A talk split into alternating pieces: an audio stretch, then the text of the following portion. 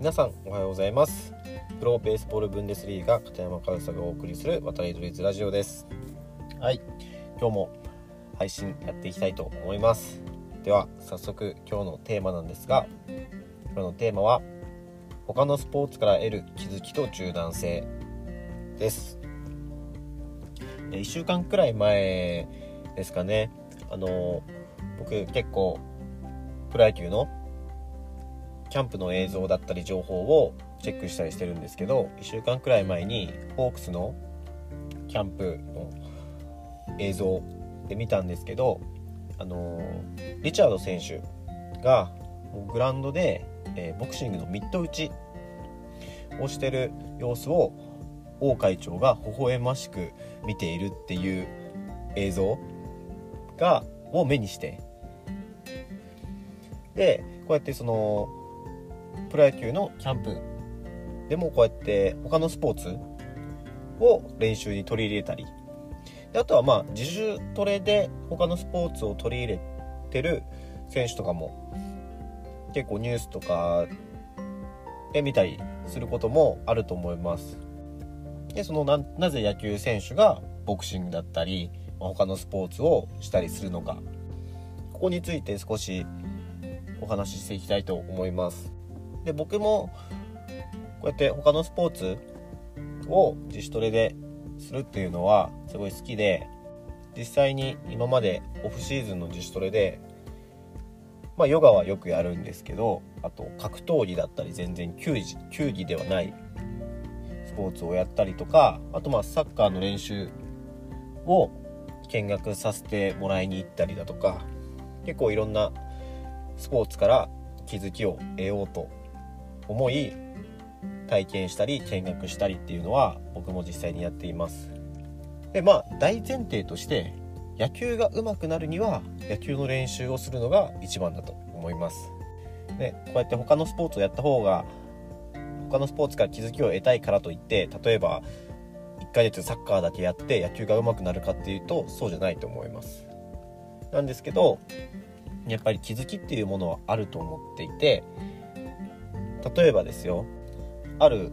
一つのもの。例えば何にしようかな、えー、足の運び。足の運びっていうそのスポーツにおける動作を野球の視点から見て足の運びっていうものを身につけようと考えたり練習したり。それでもちろん上達するとは思うんですけど同じものをサッカーの視点から見たりバスケットボールの視点から見たりすると見てるものは同じなんですけど視点を変えることで違う気づきを得るかもしれません。でそのバットを振るだったりそういった特殊なものも野球あのそのスポーツ特有の動きもあるかもしれないんですけどそのバットを振るっていうことにしても例えば腰の回転だったりそういったものも格闘技のそのパンチングボクシングのそのミット打ちでさっきリチャード選手がやってたって言いましたけどそういったところから同じその腰の回転っていう動作を野球の視点から見るのかボクシングの視点から見るのか同じものを見るにしても見る角度によって見え方が違ってそこから得る気づきっていうのがあると思うんですよね。そういった野球だけやってると気づきにくいものっていうのを他のスポーツをやることによって気づける。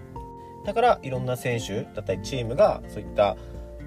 他のスポーツをトレーニングとして取り入れたりしてるっていうことが起きてるんだと思います。僕はこれ本当に昔からそれすごくいいなって思っていてで僕その学生時代とかはあの高校野球の監督とか指導者になりたいなって思っていて思っていた時もあってその時僕はもう勝手になんですか妄想というか考えていたのがそのオフシーズンとか野球部をポジション別でもまあ何でもいいんですけど5個か6個くらいが5人ずつとかグループを分けてそれをまあ1週間なり、まあ、3日おきとか他の部活動の練習に参加させてもらう何て言うんですかね。強化月間みたいなのって作ったら面白くないかなってちょっと考えてたりもしました。でもいろんなスポーツにいろんなヒントが散りばめられてると思うのでもう今僕が思いつくだけでも例えばバドミントンだったりバレーボールで行われるスマッシュやサーブだったりああいう動きって野球の投げる腕の振りに何かヒントにならないかなとか気づきはないかなとか、まあ、バレーボールで言えばレシーブ？あの動きをキャッチャーのブロッキングに活かせないかなとかサッカーとかだと蹴るスポーツだからあまり野球に活かせるものないのかなとも考えましたが例えば跳ねてくるボールを蹴るのにやっぱり足で合わせないといけないじゃないですか。それを合わせるバウンドを合わせる練習になったりだとか卓球とかでもあの距離で変化するボールっていうのはやっぱ野球でいうツーシームだったりカットボールみたいなのの見え方になんか活かせないかなとかもうどんどん考えれば考えるほどなんかきりなく出てくるような気がします。でこれもある意味発想ですし気づきですし実際にこうやって思う頭の中で思い浮かんだだけでもこんないろんなと思いつきますし実際やったらもっと気づきがあると思います。でこういったのって実際にやってみて、まあ、僕もいろいろなことに挑戦するんですけどやってみて仮に何も得られなかったとします。ちょっと野球に活かせるような動きがなかったなっていう結果になるかもしれません。でもそれをやってみて何かないかなって探したことに考えたことに意味があるというかもうそれだけでそれをやったそのスポーツを体験した試してみたっていうことには意味があると思うのでなんかそういったいろんなものを取り入れる柔軟性っていうのはもっと野球界あってもいいんじゃないかなと思います。さっき部活の話で言ったらそうやっていろんな部活の方と協力して先生とかね協力してせっかくね学校っていろんなスポーツが同じ場所で行われるんだからだからそういった今の学校の部活動のシステムっていうのはすごくそういったことに活かせるんじゃないかなってちょっと考えたりもします。それで他の部活と交流ができたりとかすごいちょっと面白いんじゃないかなって勝手に思ってるんですけどまあまあその部活動の話は置いといてその他のスポーツを体験してみて野球に活かせるものはないか野球に還元何か還元できないかっていうことはそのスキル的な意味だけじゃなくその気持ちのリフレッシュだったり同じことの繰り返してやっぱりいくら好きでやってるとはいえ何か物足りなくなる日が来たりもすることもあると思います。そういった時のリフレッシュになったりだったり他のスポーツをやってみて野球の楽しさに改めて気づいたりだったりっていうこという効果もあると思うのでそういったものをどんどんやってみてもいいんじゃないかなっていうふうに思います。でまあ一方で僕も初めに言ったように野球が上手くなるには野球をやるのが一番いいっていう意見があるのももちろん分かりますしその他のスポーツやったって意味がないっておっしゃる方もいらっしゃるかもしれませんがでももうすでに他の競技というか他の動きから野球に還元することって日本人が大好きなことなんですよね実は。日本の野球のそのすごくメジャーな練習といったら走り込みじゃないですか。走り込みって実際野球の練習じゃないじゃないですか。もうみんながやりすぎて当たり前になって野球の練習って言われますけど走ってるだけはやっぱり野球上手にならないですよね。それは長距離選手がみんな野球うまいかって言ったらそんなわけないですし。あの野球の技術があっての走り込むことによって培ったその下半身っていうのを生かすことで野球のパフォーマンスが上がるっていうことだと思うんですよ。ただ走るだけじゃそれ野球は上手になりませんし。でもその走り走ることによって下半身に得られるメリット、まあ、どういうメリットがあるかはそのおのおの違うと思うんですけどそれによって野球のパフォーマンスが上がる。って走り込むことで得たものを野球に還元してるわけじゃないですか。本来日本人はそういうことたくさんやってるんですよ。普段当たり前のようにやってるはずなのに走り込みだけで終わってしまってる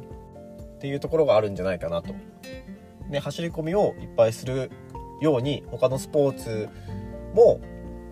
ちょっとやってみてそこから得られる感覚っていうので野球に活かせるものはないかなって探すのも僕はいいことじゃないかなと思います、まあ、今はねその走り込みがの賛否いい悪いはちょっと置いといて今そういった走り込みを例に出したんですけど再三言いますがその野球が上手になるには野球の練習をするのがベストだと思います。ただ同じその走るにそうでもそうですし足の運びだったりあとスイングする時の腰の回転だったりっていう一つの動作を見た時に野球の視点から見るある一つの動作と同じ動作を他のスポーツの視点から見ると違う気づきや発見があるんじゃないかなとそれは野球に活かせないかなっていう話でしたでそれをもっといろんな方法スポーツやり方を取り入れてもいいんじゃないかなってそういう柔軟性があってもいいんじゃないかなっていうこの他のスポーツから得る気づきと柔軟性という話を今日させていただきました。ね、あの成長期とかだったらゴールデンエイジっていうのでいろんなスポーツをした方があのその後の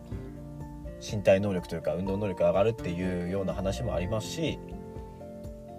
日本は割と一つのスポーツに絞って一つの競技をずっと極めていくっていうのが主流ですがまあ他の国ではいろんなスポーツを同時進行でやっていくっていう考え方もありますしまあそういったあの柔軟性柔軟性というか多様性というんですかね。そういったものもあってもいいんじゃないかなと思います。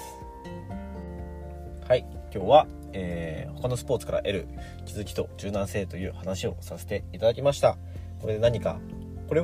この話を聞いた上で何か気づきだったりまた柔軟性が生まれてくれると。それは僕もこの話をしてよかったなというふうに思います。はい今日も最後まで、えー、渡りドイツラジオお聴きいただきありがとうございました。片山和沙でした。